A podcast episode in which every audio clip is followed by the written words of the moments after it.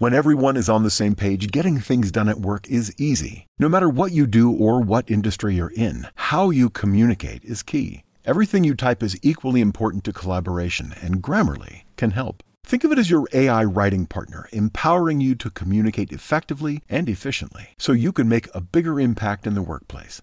96% of Grammarly users say it helps them craft more impactful writing. And as the gold standard of responsible AI, Grammarly is your secure AI writing partner that allows your team to make their point and move faster. By understanding your writing and context, Grammarly provides relevant, personalized suggestions. And with tone suggestions, you can navigate even the most difficult work conversations. You can also save time, from spending hours editing drafts to just seconds with one click. Sign up and download Grammarly for free at grammarly.com slash podcast. That's G-R-A-M-M-A-R-L-Y dot com slash podcast. Easier said, done.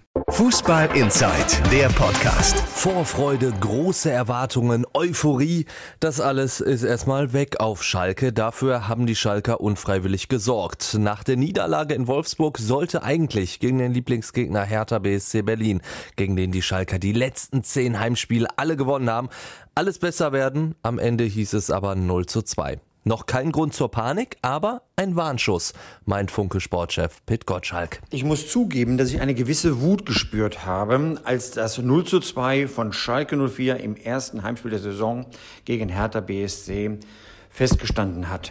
Eine Wut deswegen, weil natürlich wieder einmal die Erwartungen der Fans enttäuscht worden sind. Zwei Bundesligaspieltage sind gespielt, null Punkte, unten im Tabellenkeller.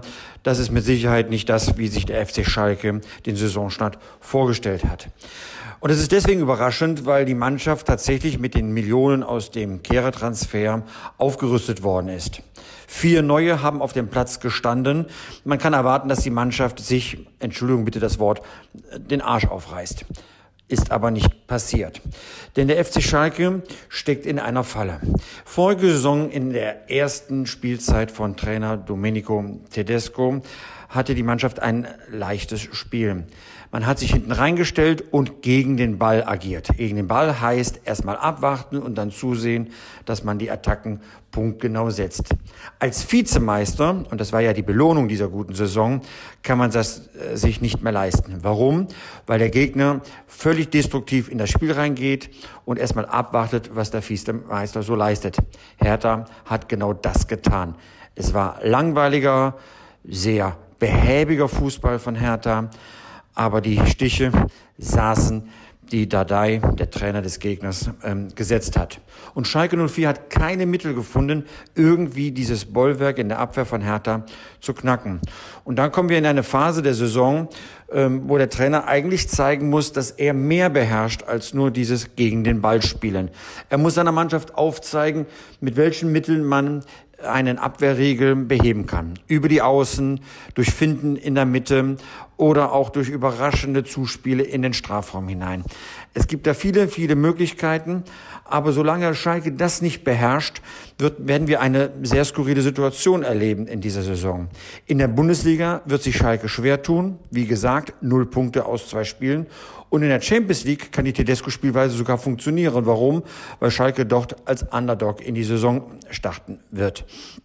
Aber ähm, ändert alles nichts, wenn ein ähm, Verein ja 55 Millionen Euro in die Mannschaft investiert, kann man zwei Dinge erwarten.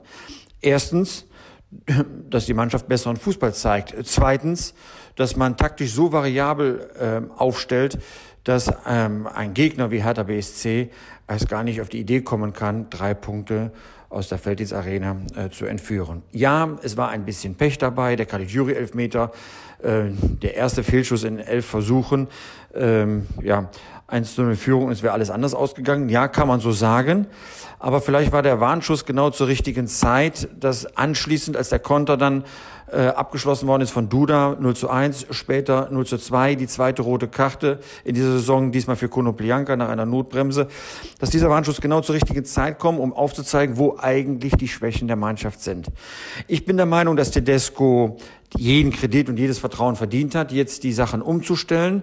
Aber man kann auch die Augen nicht verschließen und schon gar nicht jetzt nach Ausreden suchen. Das ist nicht mehr das neue Schalke. Das ist jetzt eine eingespielte Mannschaft, die aufgerüstet worden ist und jetzt muss es an die Arbeit gehen. Eine Länderspielpause steht bevor. Das heißt, man hat jetzt auch zwei Wochen Zeit, die Automatismen äh, wieder, sag mal, aufzufrischen.